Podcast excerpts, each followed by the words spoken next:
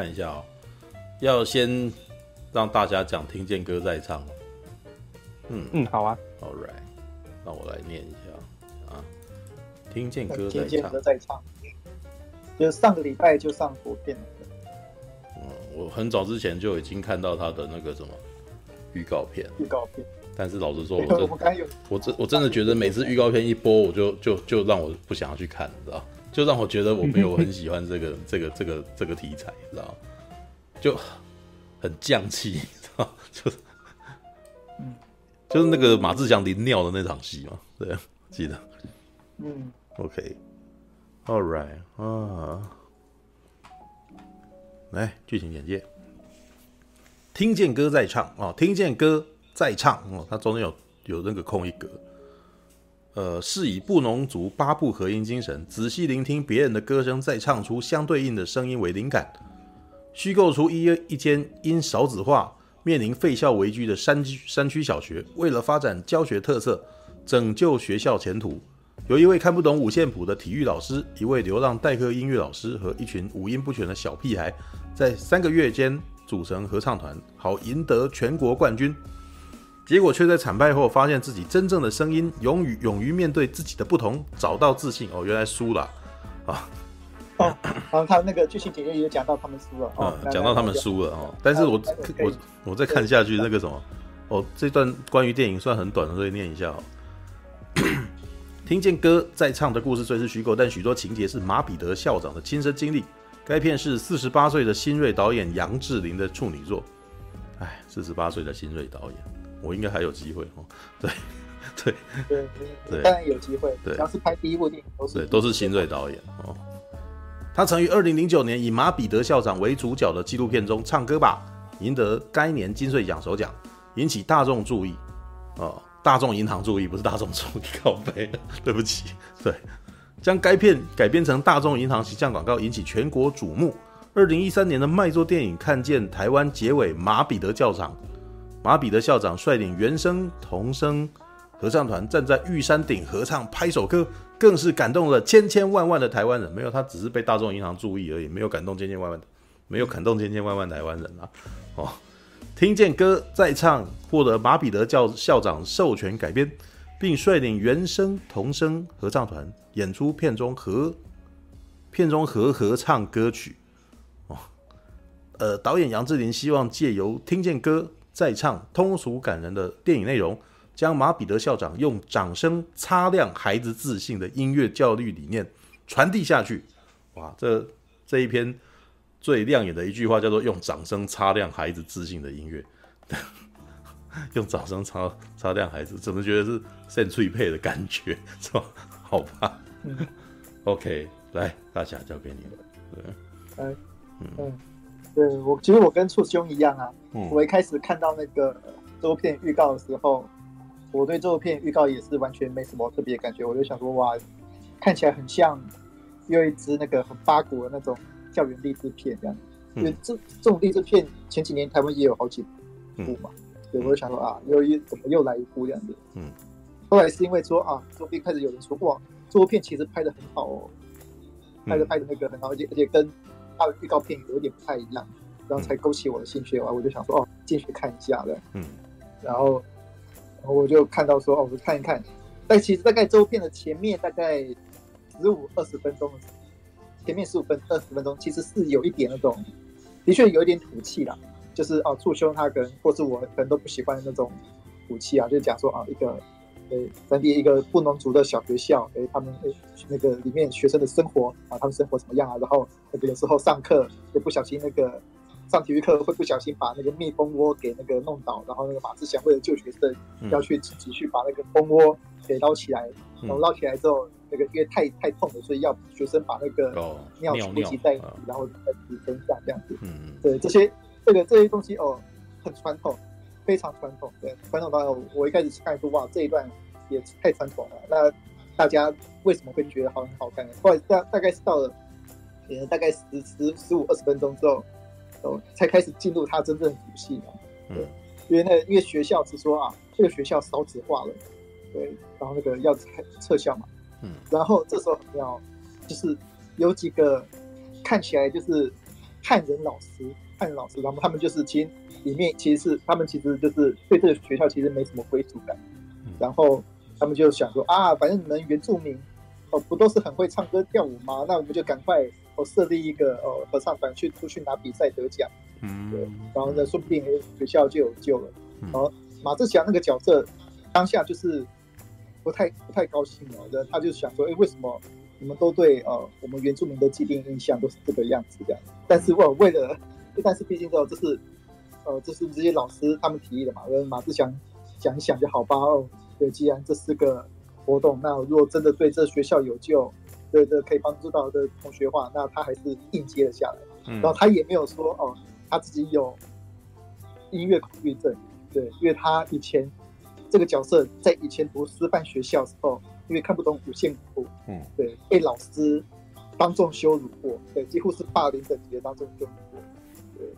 嗯，对，那老师既可能又歧视原住民，然后又有自己的那种所谓知识分子的那种高傲感，那、嗯、他在课堂上公开羞辱哦马志祥角色，所以那马志祥一直对音乐一直有恐惧症，嗯，但是即使这样，他为了这个学校，他还是想要哦把这个任务担下来，然后跟一个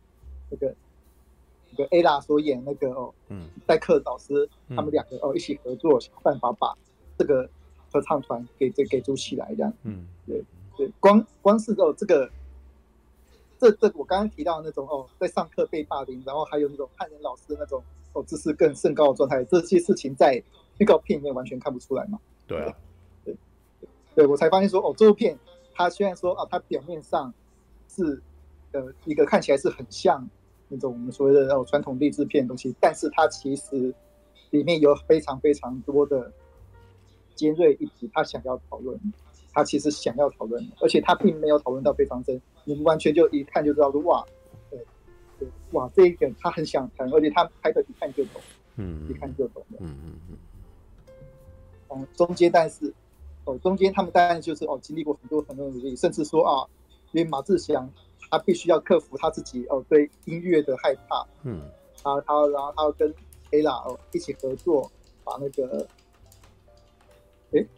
怎么了？是是有卡住吗？对，没有，你继续讲下去，不要 不要被这件事情影响，我来处理。对，OK OK，嗯，对，好，那个剧情姐弟有讲到嘛？对，嗯，那个剧情姐弟写到他们输了嘛？对，对，但是他们并不是在片尾输了，他们是。在中间出掉的，因为因为他们一开始的路线错误，这样，他们一开始想的是，哎，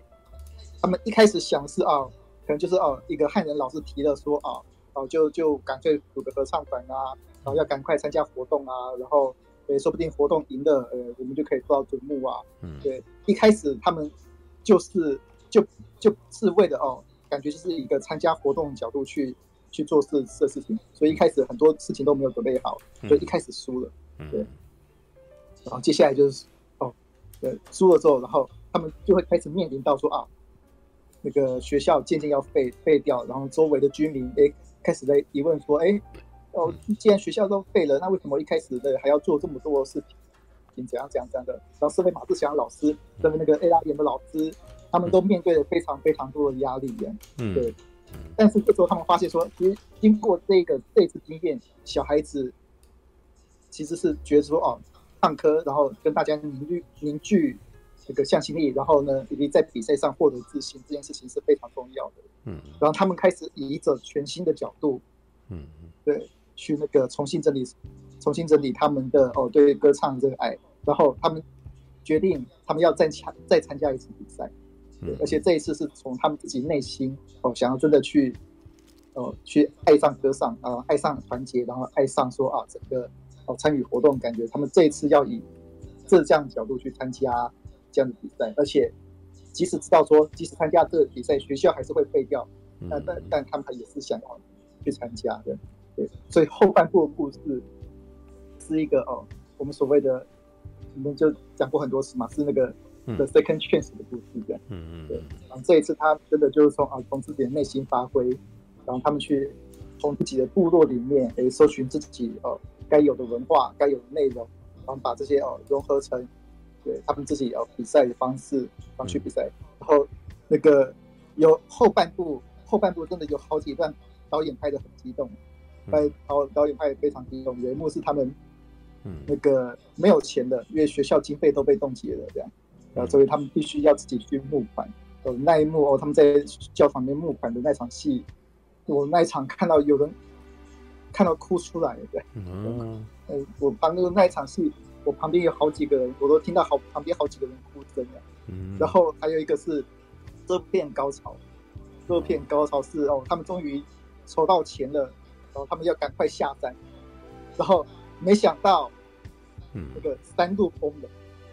因为前一天下大雨，山路整个封了，然后你还可以看到那整路都没了断崖，嗯，都都在那边，怎么办？然后就是哦，全村的人开始帮他们，有些人还甚至开那个怪手过来要把路挖掉，可挖一挖，对，因为那个崩落实在太多了，怎么办？然后。那个马志强就想到一个方法，他要用那个怪手的那个爪子，嗯，然后把人这样一个一个从断崖旁边这样送过去的，嗯嗯，对，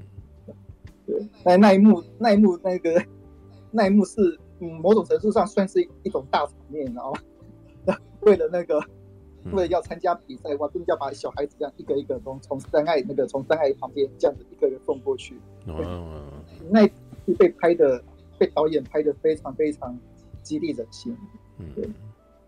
嗯、那那那场戏真的有把那种所谓的一个高潮，然后我们所有所有人都在那边紧张，说哇，这个这个怪手这样子哇，一个小孩一个小孩这样捞过去，会不会发生什么事情这样？嗯，而且那个导演简直又很紧张，说哇，那个山下那个比赛已经开始办开在开始办了，那他们有办法及时的把这些小孩全部送过去吗？对，一个一个一个一个，我觉得导演手法他还蛮成熟的啦。他尤其是在后半部的表现，嗯，他完全就把哦各个不同人的文化冲突啊，然后现实上冲突啊，然后还有这种哦一件一件难关一件件过的那种剧情结构哦，全部都他都都处理的还蛮出色的，嗯嗯嗯，对，这个这一点我觉得，而且嗯有一点很重要，他的的确确。他他对那种文原住民文化的那种使用，他他完全并不是他完全并不负面哦，对，他是真的哦，有去深入说啊，现在原住民他里面步入了一些哦一些困境，一些文化，诶，有些小孩子他平常要练合唱团，但是他家里要他哦去照顾农园，这样要怎么办呢？这样子，所以老老师要想办法去解决这些事情。然后有些小孩子诶，他家里诶其实那个真的只剩下他跟他。奶奶一起过，因为他爸爸妈妈都在山下哦赚钱养家，哎，这样子是这些很多很多的哦，现在原住民生活的一些小细节，导演都把他给抓进去了。嗯，对，这些部分哦，让这部片哦，并不并不只是一个那种哦很单纯的那个励志故事，它其实是一个哦，对于台湾现在原住民生活的现况的一个很，我觉得算是一个蛮深入深入浅出了一个。励志那个励志电影，嗯嗯，像我刚才提到那个，跨过山崖那一段嘛，跨过山崖那一段不断不断拍的很好，而且当他们最后哦，那个最后要离开的时候，那个部落长老，部落长老呃看着他们要离开，那他们还开始唱起那种布农族的送别歌，那整个整个那种仪式感变得很重的。导演把很多很多场戏这种仪式感都都拍的那让人不。有有好几幕，就是我看到那种鸡皮疙瘩会起来。嗯嗯，对，他那种仪式感，导演把它抓得非常好。他把那种嗯部落文化的仪式，然后跟他们现实里面真的要去挑战一些事情，哦，完美的结合起来的。嗯对，在那边我我看到那一段，我就说哇，这嗯这部片哎真的还不错。嗯，既然真的不错的看话，为什么预告剪的？为什么预告剪成这个样子？我就有点不太。我就有点不太理解的，对，所以说，所以说，哦，这部片算是蛮值，我以我个人来看的话，这是蛮值得一看的一个作品，这样，嗯，对，对，我甚至觉觉得说，哦，有兴趣的人应该要赶快看一下这部片，这样，对，就是真的让人那种整个，我不记得我上一次看国片看到鸡皮疙瘩毛起来还是什么时候了，哎呦，但这部片有，嗯，对，但这部片有。大侠最近是国片推广大使，知道吗？对，应该是说最近那个啥，他他他去看电影的频率很高，你知道吗？对，OK，All right，对，而且那个怎么讲？嗯，有一点，嗯，呃，这个这可能要那个，这这边我不不报啦，但是那个，但我觉得说就是，反正最近。国片很多嘛，嗯，那那个周边其实我注意看票房，它是有慢慢在起来的，所以都代表说好多片是有受到很多人口碑的那个赞赞赏嘛，所以我觉得说哦，大家如果看着喜欢的话，还是可以，可以，嗯，如果如果有那个看着喜欢的话，那应该是可以那个多多推荐这部片嘛，对，因为这部片算是真的有些地方真的处理很不错，对，我算是蛮推荐的这样。OK，好，好，就是。大侠去看了，听见歌再唱哦，这个他他要再扣一格才行，对，对，因为看起来好像是电影里面的其中一个很重要的事情，是这个，对，嗯嗯。如果如果一句话的话，怎么样形容这一部电影？哦，一句话的话，是你你是要用什么便当？这好像是你的主题曲哦，我我是便便当理论 哦，便当理论哦。便当理论是那个哦，周片乍看之下是那个排骨，那个很老套排骨饭。对，呃，我一开始以为是五十元便当排骨饭，就一翻开，对，发现那个便当是那种呃布农族的那种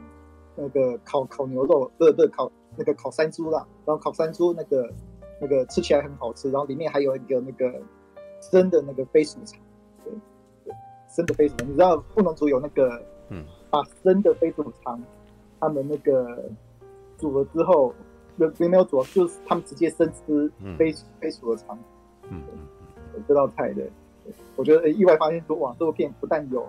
哦，不以为是普通的那种排骨饭便当，结果一打开发现里面有哦很纯正的布农族料理，然后甚至还有一些哦很特别的东西，一般人都不敢吃，但是哦。那个导演把它加进去，里面有蚱蜢，我加了蚱蜢啊，对吧？然后直接就哦，哇，原住民味变大。而且我有点觉得，嗯，刚刚没有讲，但是我现在还是要讲好了，因为我刚有一套有提到一点嘛，他说导演是十六岁的新锐导演，嗯，对。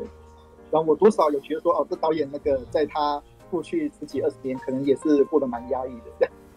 所以他投了非常多的想法在里头的意思，对。呃，对，不但不但是有投很多想法，而且里面也有很多那种，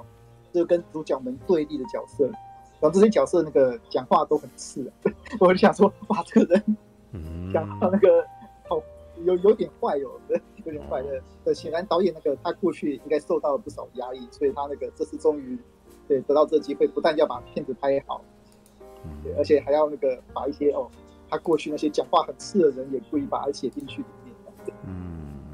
就是我就想，我这至少他没有把这一次他第一部电影的机会给砸掉。事实上，这部片其实真的还蛮不错看的，这样。嗯，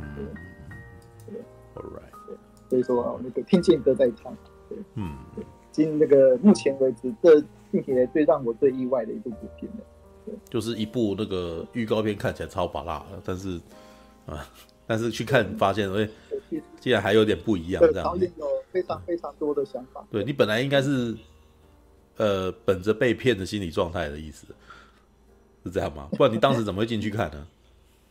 就 是有人，我就发现说啊，有些人看之后是说啊，真的很好看。哦，所以所以你是口碑，你是你是口碑影响的，对不对？对，我也是被，我也是被口碑影响的。哦，对，OK，好，有人问我有没有接触过原住民，知道这是问我就对了，知道不要忘记我念的那个教会学校里面大概有。七八成都是原住民，好，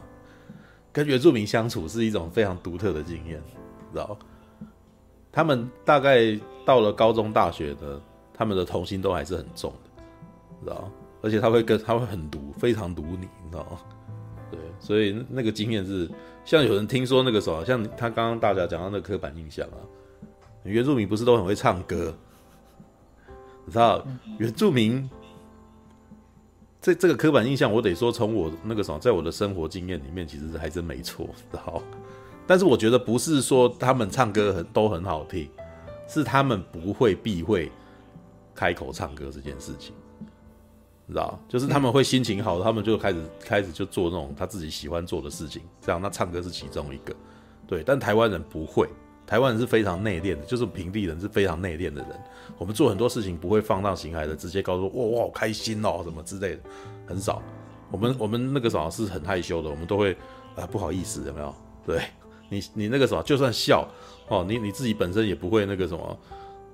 就算你开心，你可能都还会拼命的忍住，你知道？一般一般的那个平地的那个什么，嗯、对，但是原住民是开心就开心，然后就会开始跳舞唱歌这样子，对，All right，为什么那个什么鲍鱼鲍鱼来了？为什么第一就讲了这么劲爆的话？真是吓死我了，你知道？对啊，对有点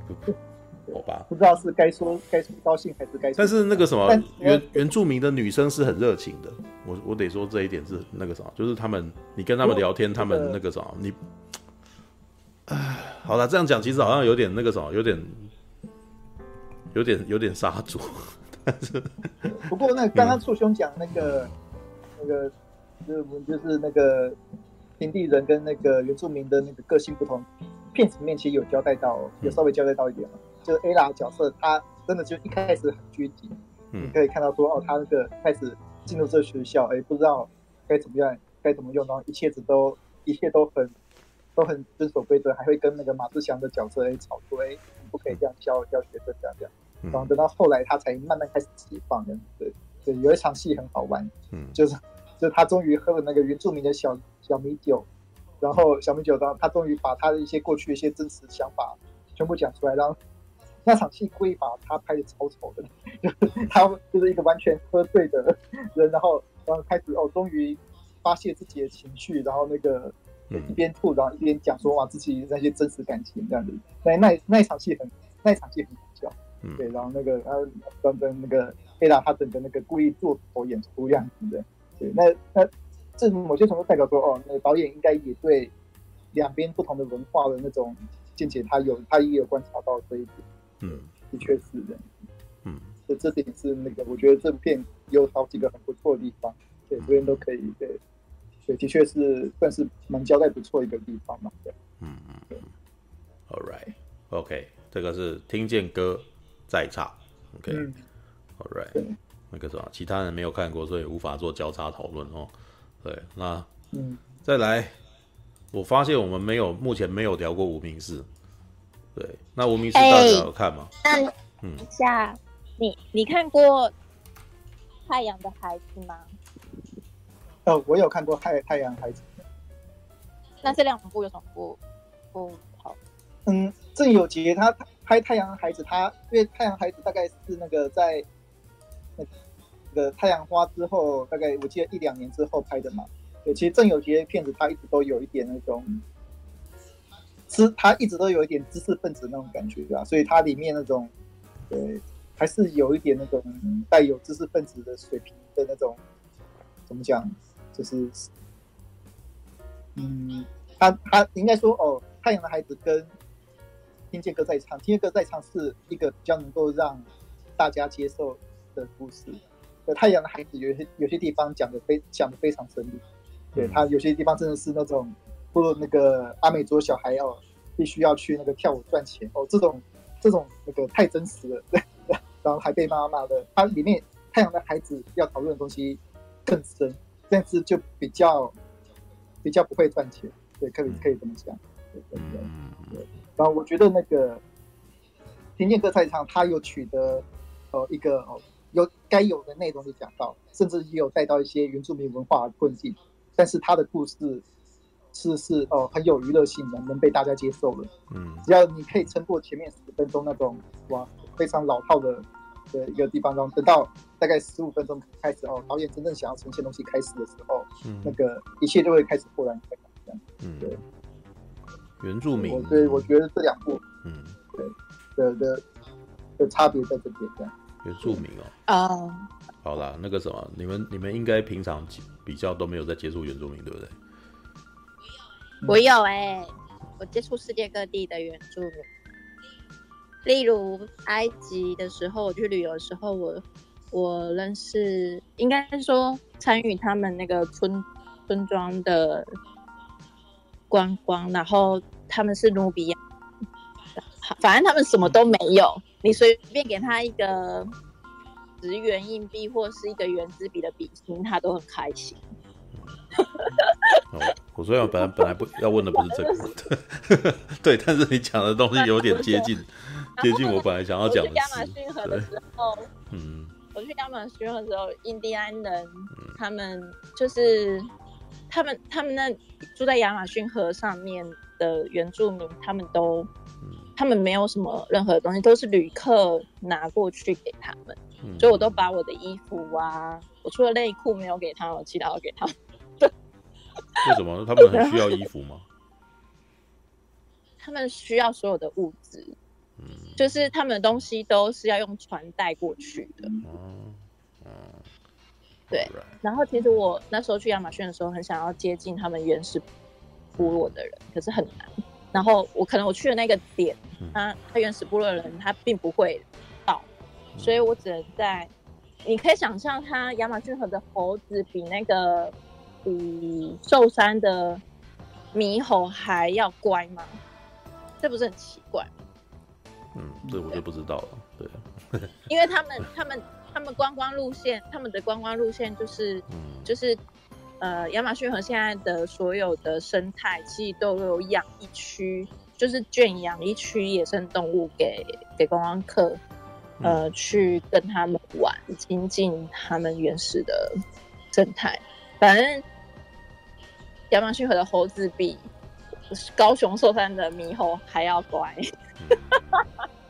因为因为我跟我去的那个、嗯、那个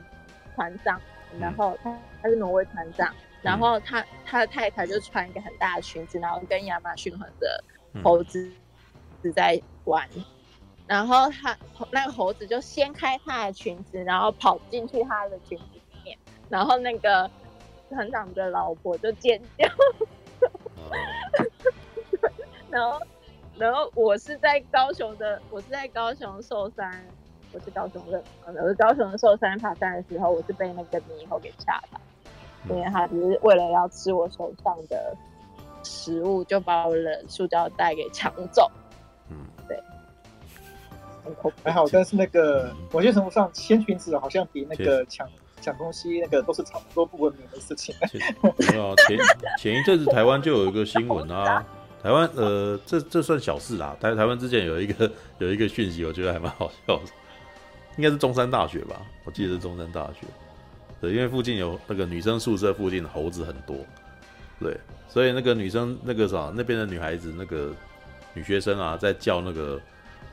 Uber Eat 啊，或者是 f o o 的时候呢，会拿着 BB 枪出来。知道，其实好像不是 BB 枪啦，后来知道好像不是 BB 枪，就是用来驱赶猴子的，你知道？所以那个当那个什么，就有些人传了一段画面，就是他那个啥拿着一支枪出来，然后领餐这样，然后这时候旁边有有女生被猴子追，然后女那个那个猴子就是把她的手上的塑料袋抢走这样，然后接下来那个女生不慌不忙啊，拿起枪然后对准猴子，但是哈，诶新闻报的时候是说报他射了两枪，可是后来好像被抗议，所以。又再立刻改成没有射两枪，又放下来，对对，这是所以呃，猴子抢人抢人的食物，在中山大学的女生宿舍啊、是有这个是有这个这个经验的，对，好了，不过我刚刚一开我要讲的其实不是这个东西，它只是突然间苹果讲到了那个亚马逊河的原住民，对，我本来要讲的是台湾原住民，对。对，然后我我在高中的时候，我是跟鲁凯读的原住民是同学，然后他是、嗯、他爸他爷爷是卢凯族的一个著名的艺术家，嗯、对，嗯、然后我就我我就之前常常跟他一起去他家，然后嗯，我们整个高中同学同班同学都会去他家看星星啊，嗯，嗯但。天空上的星星，嗯，嗯，对啊，所所以我觉得他们很很尊重女性。啊？对，对，等一下，你这你这个最后的结论怎么那么奇怪？怎么？因为我在想，我在想，我我在举重点要讲，然后我想说要用叙述的方式讲什么。反正我看到的是他们非常尊重女性，然后很喜欢大自然，然后每次就是我不知道原住民常常会说“祖灵”啊，“祖灵”就是很常讲“祖灵”这个词。可是可是对我来说，可能我是 我是那个天主教教友，我就我就会说天主，然后他就说 没有没有，我我我，然后我我发现，因为他们都是信教的，所以。不过我觉得有点有趣，因为信教的宗教文化进去他们的原住民的世界，可是他们有有他们的主理，嗯、可是有很多其实是天主教和基督教吗？有吗？有，没有？我我我一直想要等最后补充，可是我想要等你先讲完。对，嗯，哦、oh，OK，好，嗯，反反正就是我我我的我觉得有趣的点是，他们也蛮会包容。其他宗教的，就是他们就是喜欢，那因为因为刘凯族有天主教堂，然后，对，然后我就反正他们都会把它变成一个很有他们自己的风格的天主教的，就是全部的椅子都变成原住民的一个雕塑这样，嗯，这样，嗯，然后我觉得他们整个就是就是非常。嗯，哦，我觉得真的是跟跟一般的人很很不一样，因为他们就是大自然，就是他们最好的学习的对象。嗯，嗯，对啊，好，嗯、好，嗯，我一直我我一直等着等着他把话说完，好，我轮到我分享。可是你的那个什么，他的重点有点偏离，我要想一下那个字到底怎么讲嘛？好好好好好。好啦，呃，我刚刚有提到说，我那个什么念书的过程当中，其实那个学校七八成人都是原住民。然后后来我开始工作的时候呢，我们也曾经去做过一个节目，其实就是教偏乡的小朋友那个，呃，教他们如何摄影之类的。对，然后当时，对，但我又要讲这个了，对，没错。但是我那时候，我现在想要分享的，倒也不是摄影这件事情。而是在那一次的那个大概六个学校里面，哎，五个学校还是六个学校忘记，五个学校里面大概有四个学校都是原住民，哎，没有三个了，三个，就是因为并不是完全都都的那个什么偏乡学校校的孩子全都原住民，但是呢，你可以发现，在偏乡的学校里面有很大一块其实都是属于原住民部落里面的学校。那那个时候在看到这一部片的时候的一开始，我的第一个强烈的感觉是，哎。他这个学校取景的地方怎么那么像我们第 像我们那个时候去那个时候拍那个节目的其中一个地方，你知道？对我我我我是觉得八九不离十，应该是那里，因为那个因为那个学校离台北是最近的，在乌来啊，福山国小，知道？福山我们那时候去的时候，我们才发现说，其实福山国小是各大企业最爱赞助的学校之一，离台北最近的一个学校，偏乡。对，所以那个学校里面有非常多各大企业赞助的东西，但是呢，当我们去跟那些师生们聊的时候，就是老师说，其实这些东西都没有用，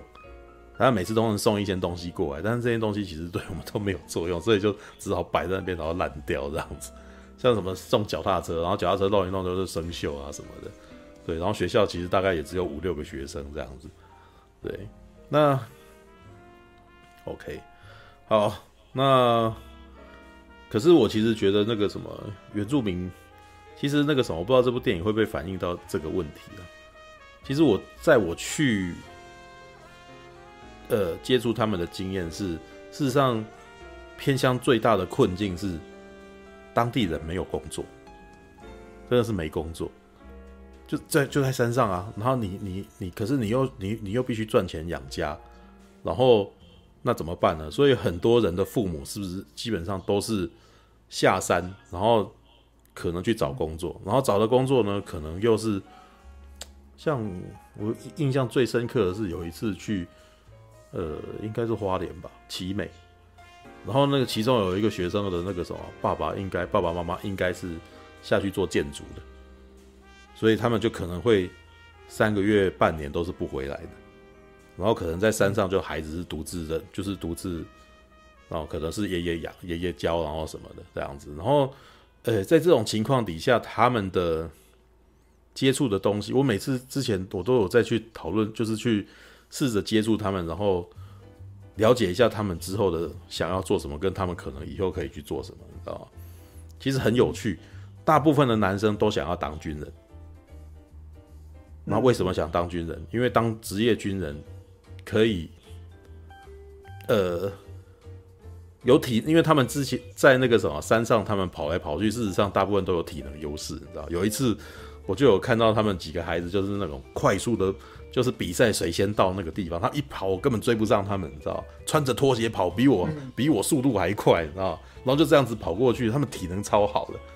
对。然后呢，呃，就是以比一般人来讲，他们对自己的体能是很有很有信心的。然后再来呢，去当。军人又又是一个，其实家里面的人自己不断在灌输他们的。为什么？你去当兵，你去当军人，你就可以自己养自己，你可能还还有零用钱，然后还可以保卫国家什么之类，就一直他他会一直这样讲。然后这些孩子从小，这些孩子从小就就被灌输这种感，就是被灌输这种观念，知道吗？然后其中还有一个孩子，他的有一个孩子，他的妈妈，他的妈妈那个。事实上就是那种那个啥，呃，生了他过后不久，然后先生就跑了，先生就跑了以后，然后那个妈妈就是独立养小孩也养不了多久，所以她就又嫁到别的地方去，就嫁到另外一座山上去了。然后我还记得我们那个时候在帮他们做那个什么，呃，我们到最后在跟他上完课的时候，我们会教他，就是会那个帮他们办一个摄影展之类的，然后。那个那个情况我还记得，我们那时候做的时候，就是，哎、欸，我们特地呢去另外一座山，把他那个什么妈妈给给载过来。然后当他载过来的时候，那个我可以感觉得出来，就是这个女这个女生这个小女生，她已经很久没有看到她妈妈，她很想她妈妈，但是她妈妈已经嫁给别人做做太太了，所以平常也很难找，很难回来。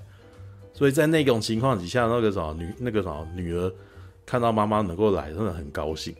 其实我们那时候其实看着就有点感动，就是我们其实多多少少，我们原来还是不止做了个节目，我们还我们还帮了一些事情，就是至少我有让这个孩子快乐一点这样子。但是我们其实也觉得，就是在那一种教那个课的过程，我就就觉得我们好像也是在这一群那个什么参考一秀中，就给他丢一个石头过去而已。他过后不久也是船船过水无痕了，那个波纹最后就是扩散到最后就没有这样子。对，但是。你知道我到现在还有跟一些学生的脸书，我还有在追踪他们。对，其实已经有他们都已经长大了，你知道，就基本上都已经长到差不多二十岁出头了。然后有一，其实我看着他们，其实就是那真的是另外一种世界，你知道？你看他们下山去做什么呢？像我记得有看到有一个女生，她就去做那个发型设计啊，然后做发型设计，然后那个。我我我，那真的一种感慨，你知道？你看着她的打扮越来越花枝招展，那她应该交了男朋友了。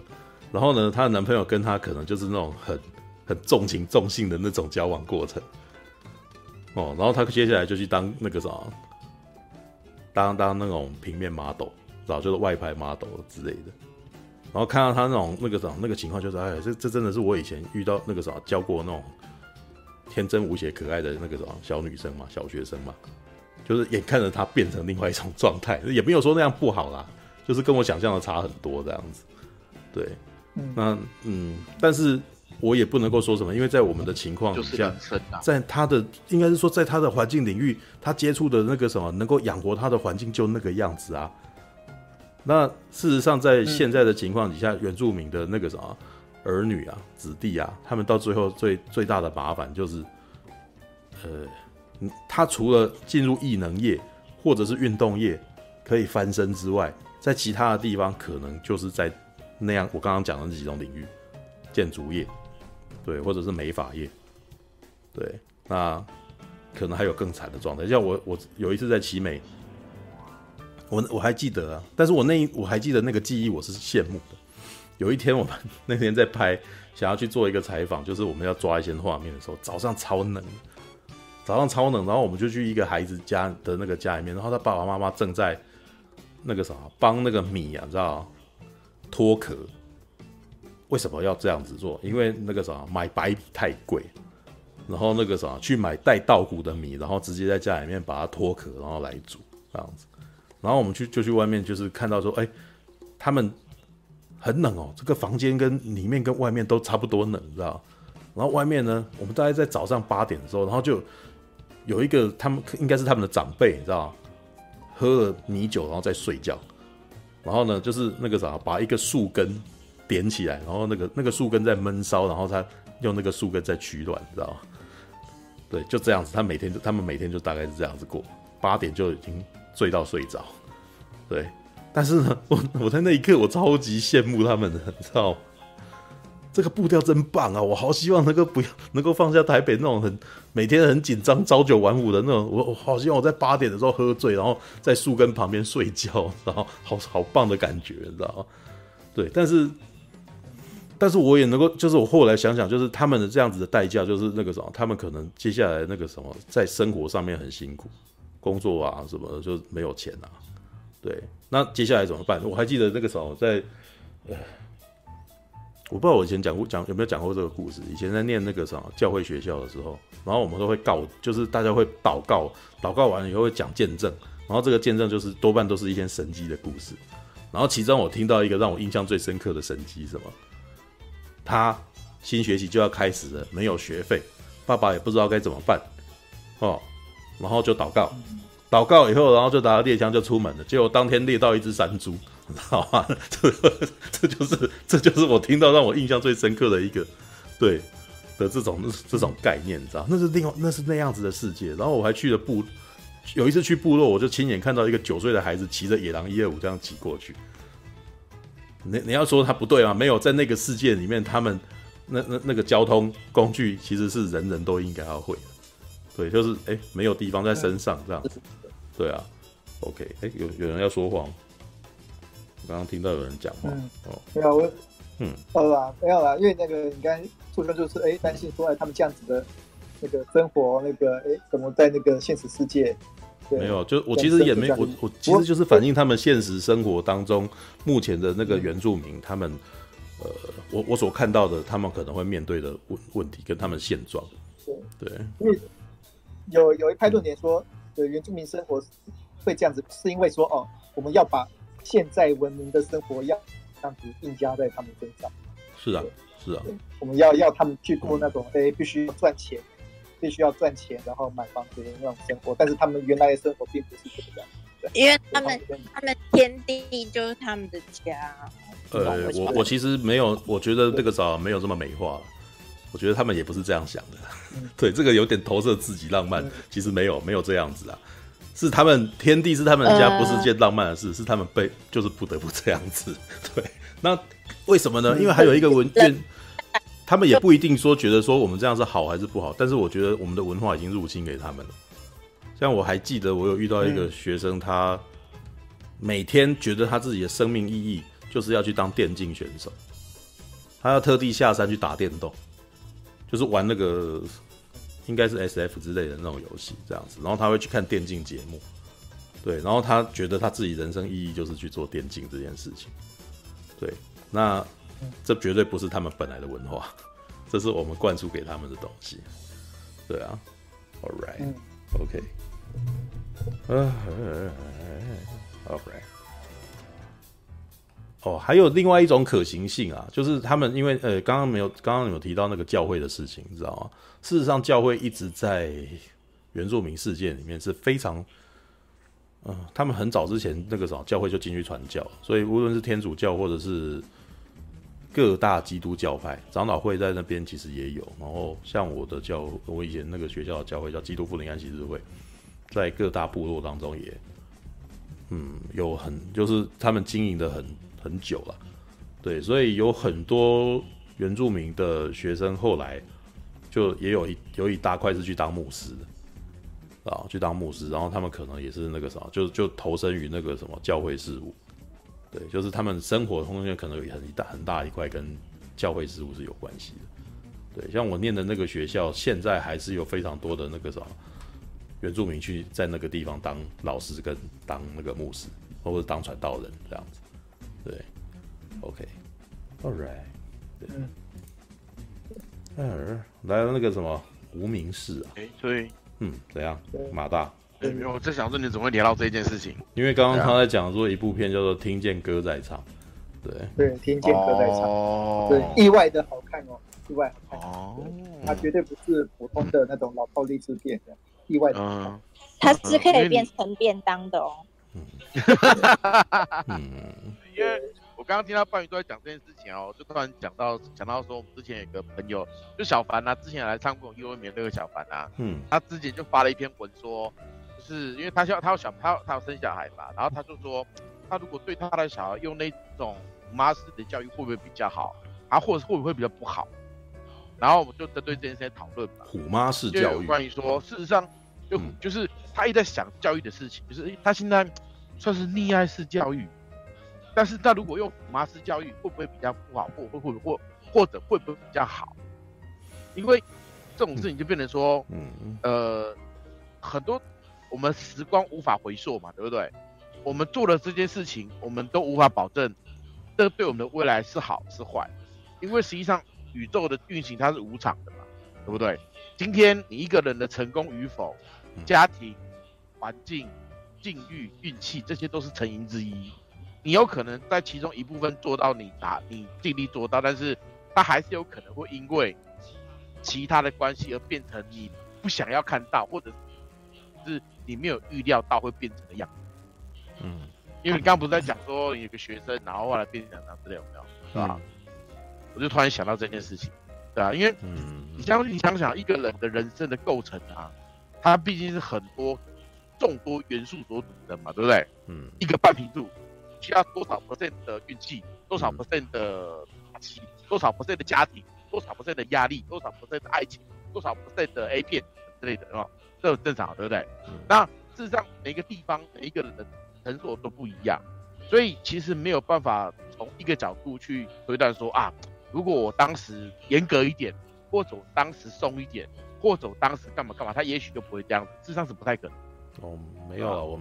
这这我倒是不这么想，因为我们当时也不过跟他相处了两，好像了了不起，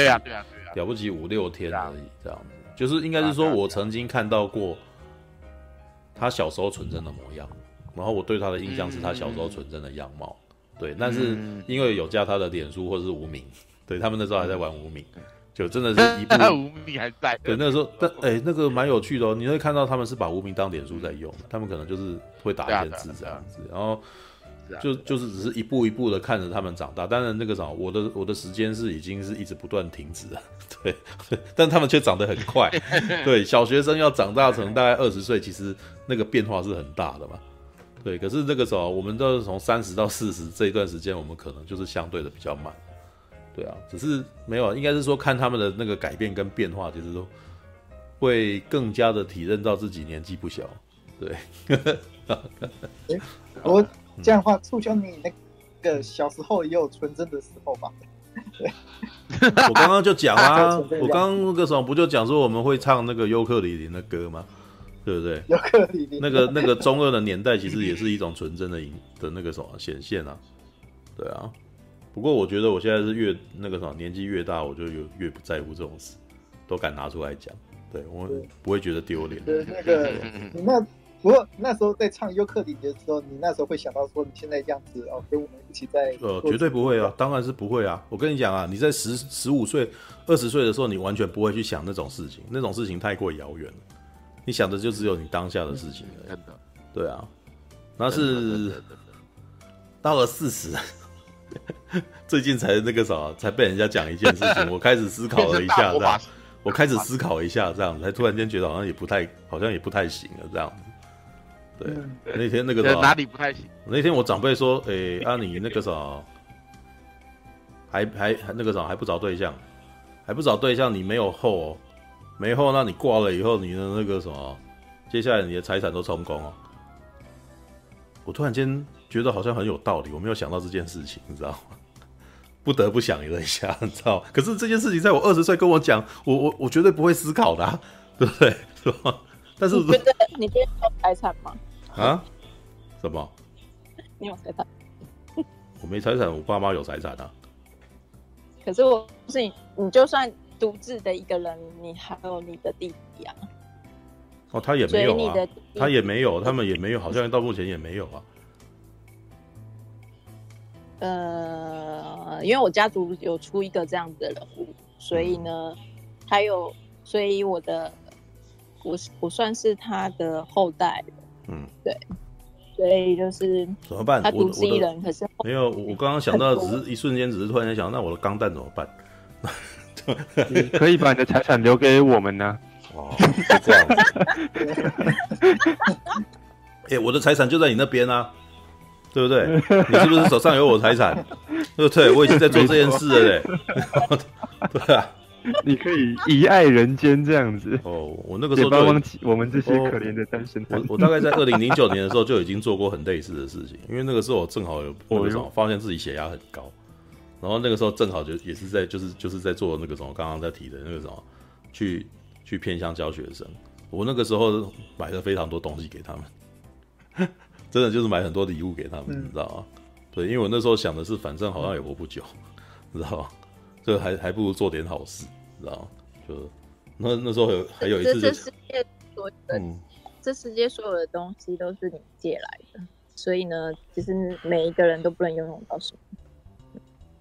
嗯嗯。要开始讲人生哲理？没有，你刚刚已经讲了。那个马马可多刚刚已经开始过了，对。超想吐槽的。好吧。我现在在处理这些事，觉得很烦。不是，因为我我最我最近发现，我每一年呐、啊、都会有年纪跟我差不多的朋友，嗯，突然间离开的。就是因为如果你认你你认识的人太多了之后，总会发生一些事情啊。发现我这几年几乎每一年都有一个跟我还不错的朋友，而且年纪。跟我几乎是差不多大的，嗯，然后突然间离开的一个状况，而且他们都是很不错的人，嗯嗯，所以像你刚刚在讲说遗产这件事情有没有？哦、嗯，我讲到我最近一个朋友，他是在剧场表演的，他年纪也只比我大个四岁，然后他人也很阳光，看起来壮壮的，人缘也很好。嗯，对啊，他在他们团这边，呃，那一方面也处理的很不错，也演过电影，也几乎怎怎么讲，就是人生基本上已经没有什么遗憾的人。然后他在一场的表演，马拉，你是说上次那个有上新闻？对对对对对，明安，对对，就是就是在一场表演结束之后，他躺躺在草地上休息，就这样，因为心因性心脏病就突然间掰了。问题是这件事情，他家里也没有遗传疾病，他就对的，呃，过劳或者是打呃，就是这些。心下去这样掰了，你知道吗？然后，哎呀，反正人生真的是，我目前呐、啊，我给我自己的想法就是，人生其实无常，你永远无法预测下一步会怎么样，所以好好的把握现在，活在当下，我觉得比较重要。我家人行了，嗯，没有，我同意啊。这个，这个我真的，这个我在我才几岁，我已经每年都有。这个，这个，这个，我为什么会喜欢看《银翼杀手》，就是那样子啊。就是我在二十五岁的时候，oh. 我的朋友过世了，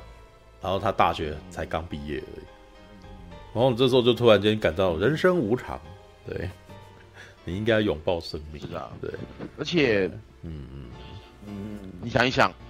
我们不是常常听老一辈的人在讲说啊，到了这个年纪了，很多朋友也差不多该走了，就是接下来会跟老朋友见面的，不是喜事就是丧事，嗯，有没有？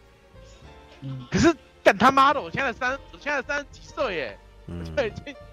干这有点。没有啊，那个过了过了三十岁以后的健康，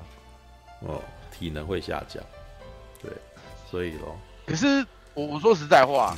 健康这种事情，健康不代表你可以一直活着哦。你看，人生就会有意外，意外就是意料之外。你再健康，也许你也很难。也不知道，也不能不能保证你不会因为其他事情离开哦，这当然。而且，对，我我那几个朋友，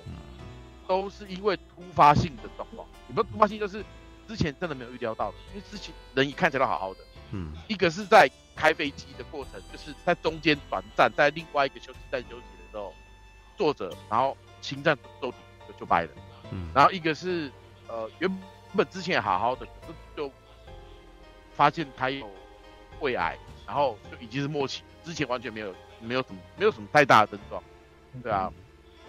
就啊，人生我觉得真的是，我真的觉得太无常了，所以这为什么我一直都把自己过得好像很累的样子？希望把就是尽可能把当下的每一件事情做好，然后因为不要留下遗憾，就不要想说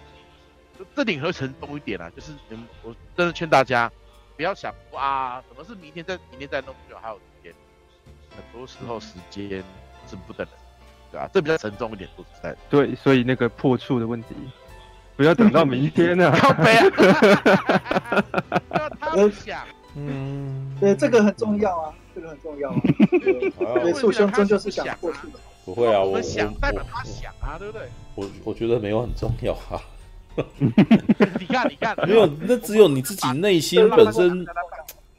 有没有渴望而已。我觉得我现在也是差不多的想法呀。就我我的那个时候，可能我现在那个。对工作的那个什么欲望没有到很大，就是没有像之前那样子，好像觉得好像一定要完成某件事情。那但是现在可能只是为了要，